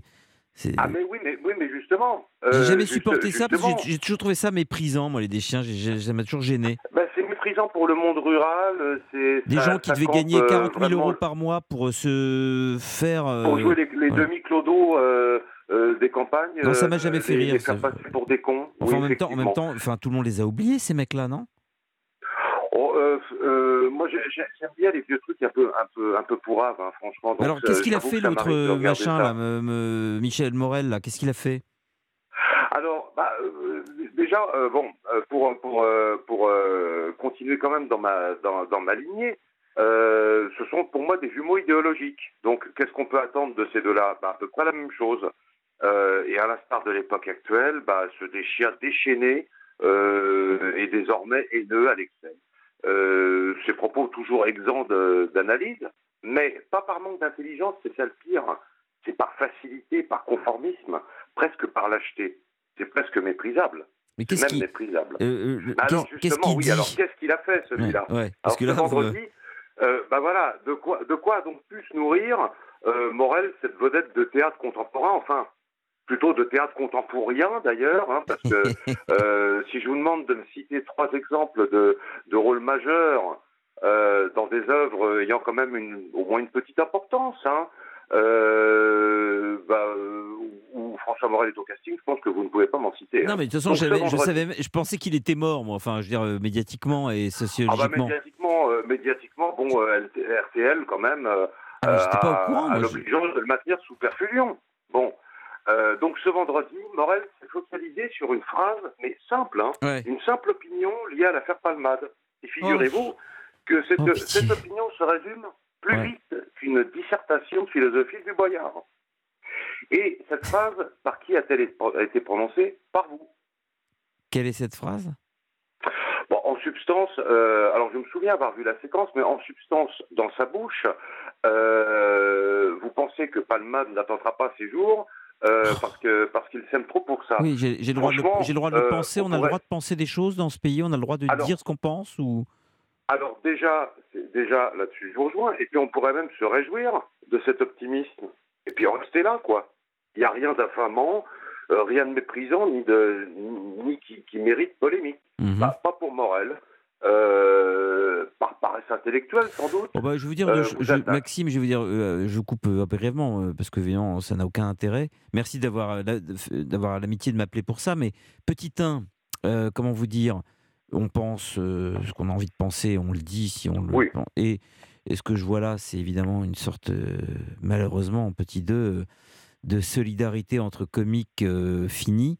Et je pense qu'il y a beaucoup plus, beaucoup plus vomitif et dégueulasse euh, que ce que j'ai dit. C'est le fait qu'un Ah, enfant de 6 complètement, ans soit, euh, qu'un enfant de 6 ans soit défiguré, qu'une mère ait perdu son enfant, que quelqu'un Mm. soit toujours dans le coma et que la vie de quatre personnes soit anéantie à jamais. Alors, euh, franchement, le, le, le- Jean-Michel euh, truc là, Michel, euh, des- comment il s'appelle, des, euh, des- chiens là, Morel. ouais, des chiens, Non, oui. franchement, c'est, François ils ouais, voilà. C'est. Bah, types, moi, je- il- moi, mais je les types, ils sont là, j'ai salariés, mes- salari- salariés du calembour, ils viennent faire leur. Il n'y a rien de plus sinistre. Les mecs, ils viennent à la radio avec leurs petites blagounettes préparées, relues. Ils viennent toucher un petit cacheton avec nos impôts parce que je sais dans quelle euh, radio il officie. Il fait son petit calembour. C'est le petit pétomane à pointer. Il arrive, il sort son Oui. petit calepin, il lit sa petite vanne, il repart chez lui. Mais c'est minable. Mais on s'en fout. moi, Mais c'est minable. en allumant la, C'est la radio, sinistre. euh, je m'attendais à ce qu'il fasse une, je sais pas, une chronique sur le- l'accusation de viol du joueur du PSG, euh, le couple euh, Leslie, Leslie et Kevin qui a, qui, a, qui a disparu vraisemblablement assassiné par, euh, par un type qui les hébergeait, sur la réforme des retraites peut-être? Après tout, à 63 ans, il est concerné. Enfin, concerné euh, en un mot, c'est sûr. En deux, euh, bon, euh, chacun se fait son opinion. Enfin, des sujets qui font, qui font réfléchir. Les, les grèves là qui vont nous tomber dessus, la guerre en Ukraine et le groupe Wagner. Ah non, Ouais, pas le groupe Wagner. Il va penser que c'est un orchestre philharmonique. Euh, Non, mais bon, là, vous, non, mais- c'est- vous êtes très gentil d'avoir appelé Maxime, mais euh, et ne le prenez pas mal, ce que je veux dire, mais je crois que tout le monde. Enfin, excusez-moi, je sais pas à vous que je dis ça. hein.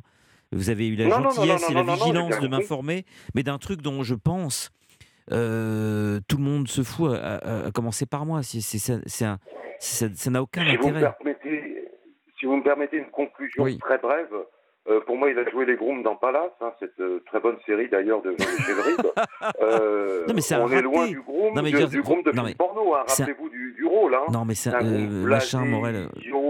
moche, euh, se pensant intelligent alors qu'il est, il est, il est, il est, il est con comme un coin. Euh, loin de rire avec lui. D'ailleurs, on rit de lui là-dedans. Et puis, il a fait les chiens. Euh, où il coupe souvent Ah, un laid un- tant au je je, je veux pas m'acharner sur lui parce Non, que je mais crois. au final, il est devenu aujourd'hui. euh, Oui. C'est dommage qu'il soit devenu aujourd'hui l'homme, euh, enfin, devenu la symbiose de ces deux personnages, quoi. Je, je trouve qu'il aurait pu évoluer différemment. Euh, il a eu la chance quand même de connaître un certain petit succès. Il aurait pu se hisser. Non mais on Bah, est quand même là dans voilà. le. Non mais je- c'est pas méchant ce que je dis, mais on est quand même dans les troisième, second, troisième couteau. Du... Enfin c'est rien. ça- Oui, mais on peut progresser. Oui, oui, mais là on 63 est quand même. Non mais je veux dire, ça, ça Ah n'a- oui, on, est, c'est sûr qu'on n'est pas chez Alain Delon ou. Non mais ou, on est euh, chez oui, personne. Enfin c'est pas bien méchant et euh, moi je je, m'en fous en fait pour vous dire les choses. Je enfin, c'est rien quoi, Bah, euh, rien. C'est vrai que ça ne mérite c'est pas de temps rien. d'antenne, supérieur à, à- Oui. celui que vous m'avez gentiment laissé. Non, merci On Maxime de son comme ça on prend de vos nouvelles, mais mais, mais voilà. Mais je, Donc, et puis je vous rappellerai pour des choses plus intéressantes. Voilà, plus merci beaucoup. De toute façon, on, aime beaucoup vous entendre. Je vous souhaite une bonne soirée, mon cher Maxime. Peut-être à demain ou après-demain. Mais appelez-moi cette fois Ah, pour des choses intélé- intelligentes et intéressantes, je vous en prie. Mais merci de votre, Bon, votre bah, bienveillance. Je ferai un effort, promis. Non, mais vous êtes toujours bienveillant bientôt, et toujours très très brillant dans, vos, dans votre manière de vous manifester. Merci Maxime. Merci pour votre indulgence. Au revoir.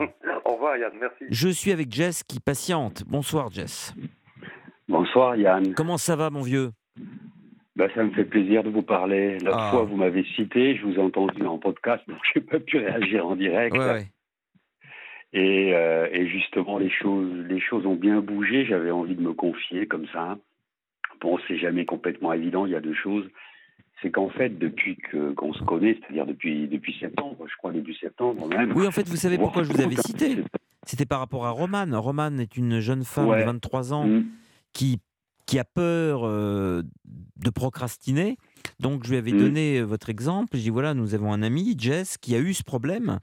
Et on a essayé de vous contacter pour que vous parliez avec elle, pour lui dire un peu ce qui l'attendait si jamais elle n'arrivait pas à sortir quoi, de, de chez elle. Elle a quel âge? 21 Elle a c'est ça? 23 ans.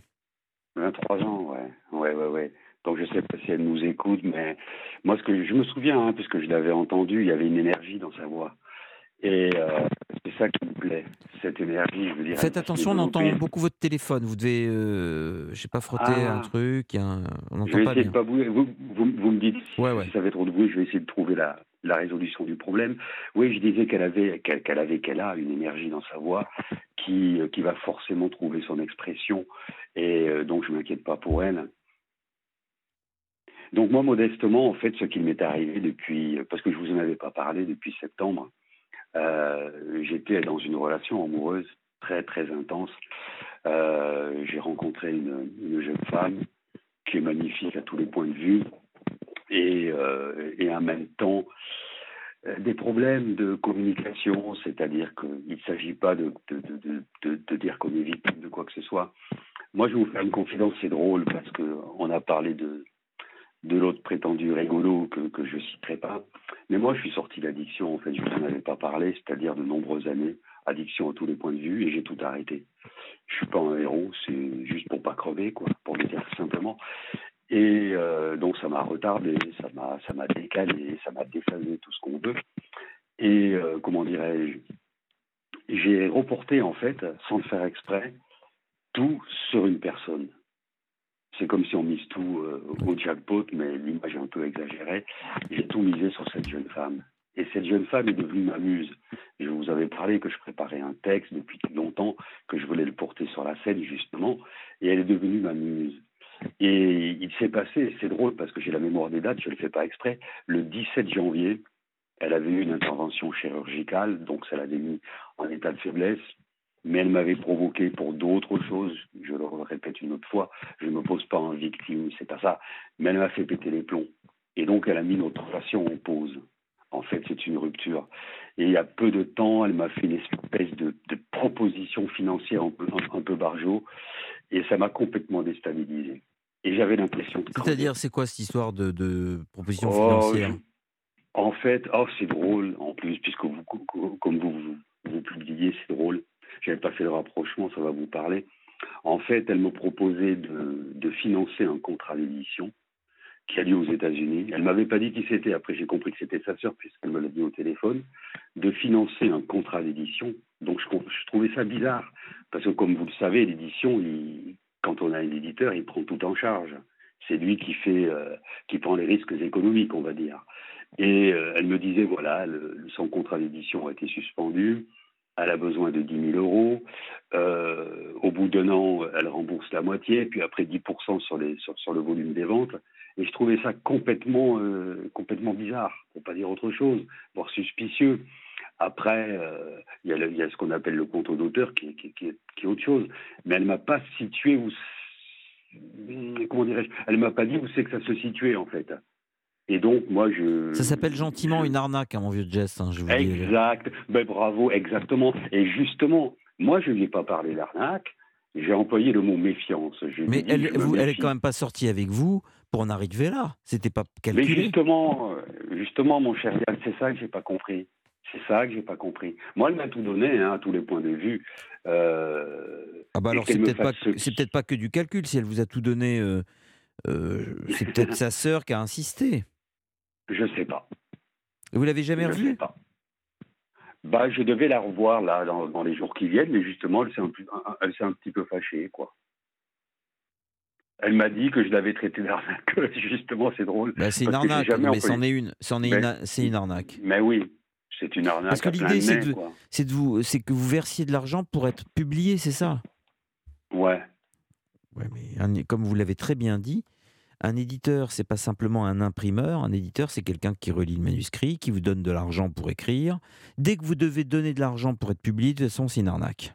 On va pas se mentir. Parce que moi, elle me disait, elle me disait un mot commençant, euh, tu vas, euh, tu, justement, tu vas relire, tu vas corriger et tu vas négocier avec l'éditeur.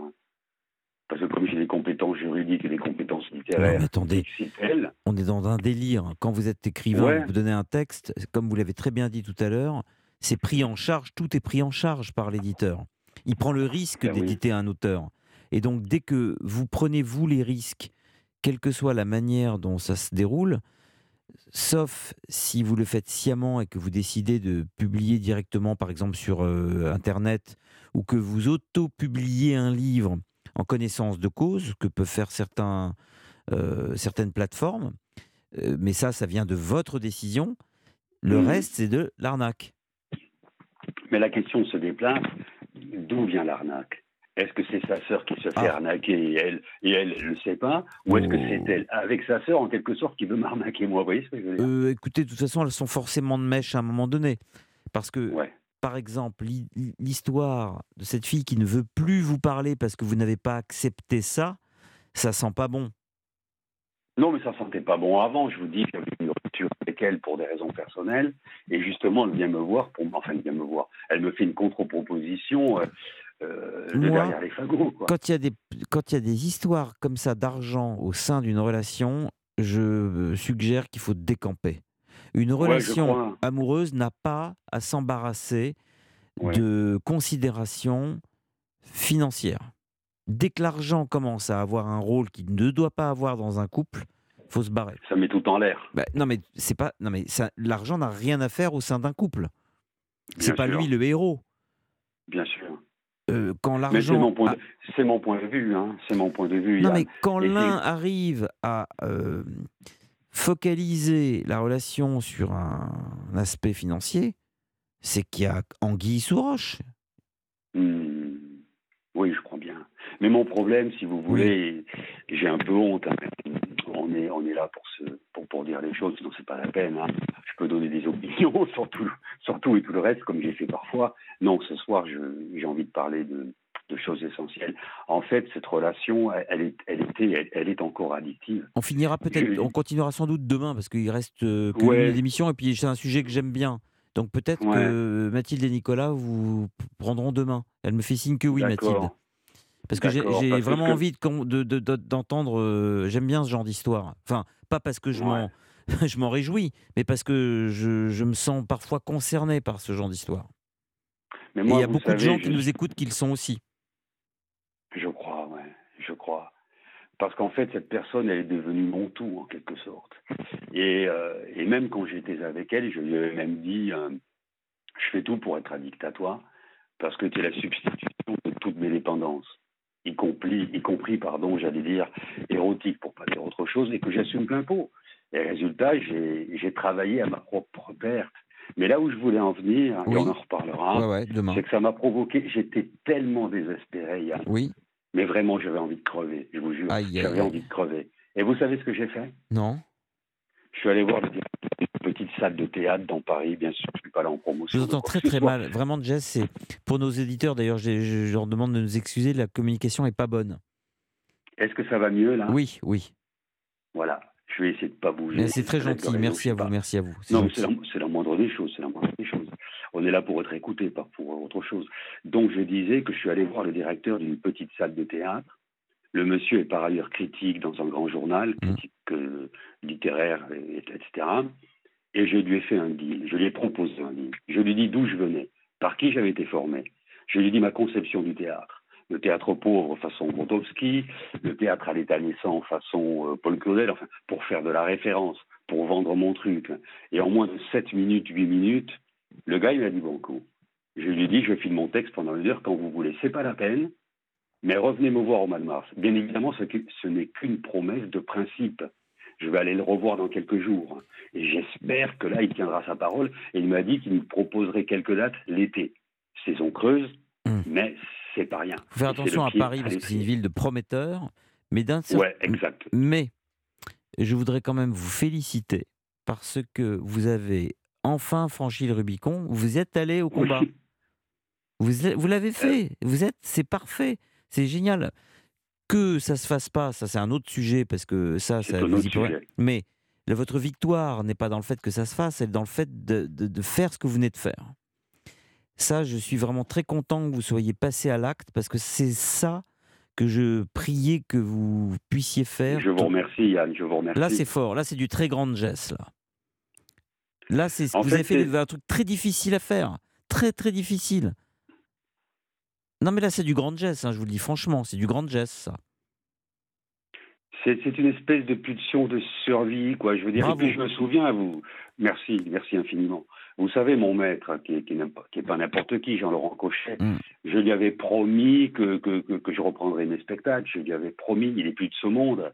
Et de là où il est, je veux dire, je lui dois quelque chose à lui. Exactement. Je dois ça à moi, je dois ça, je dois ça à moi, etc. Ne quittez pas Jess, hein, je vous reprends après la chronique de Mathilde. Et de toute façon, on, on reparle de ça demain. Ah ben, euh, Benoît, en me dit que Benoît me dit que j'aurai pas le temps. Donc, ce que je vous propose, c'est que demain, on se fasse une grande plage où on parle meuf.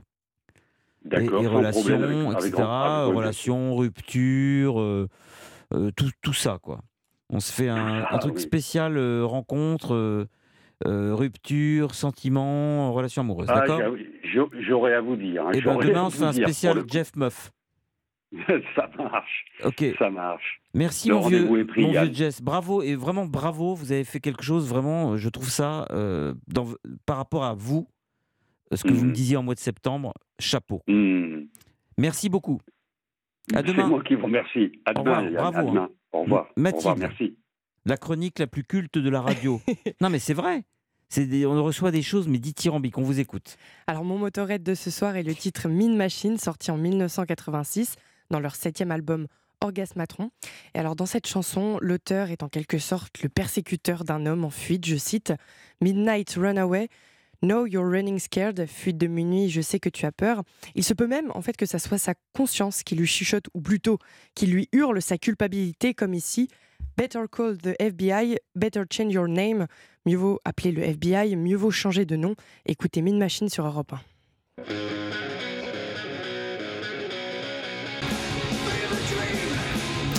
Parmi les très très grands fans de Motorhead, euh, il y a William Lémergie qu'on retrouve euh, le dimanche de 11h à 12h30. Il nous a laissé plein de messages, William, pour dire qu'il était fan de Lemmy Kilmister. Donc euh, on le retrouve le 5 mars, donc après-demain. hein. Euh, il sera euh, dans le bocage du Contentin avec ses tatouages de Motorhead. Il est bientôt 1h du matin sur Europe 1. Merci de nous avoir suivis. Nous nous retrouvons demain sans faute. Merci à Benoît, Mathilde et Nicolas. Une heure du matin sur Europe 1.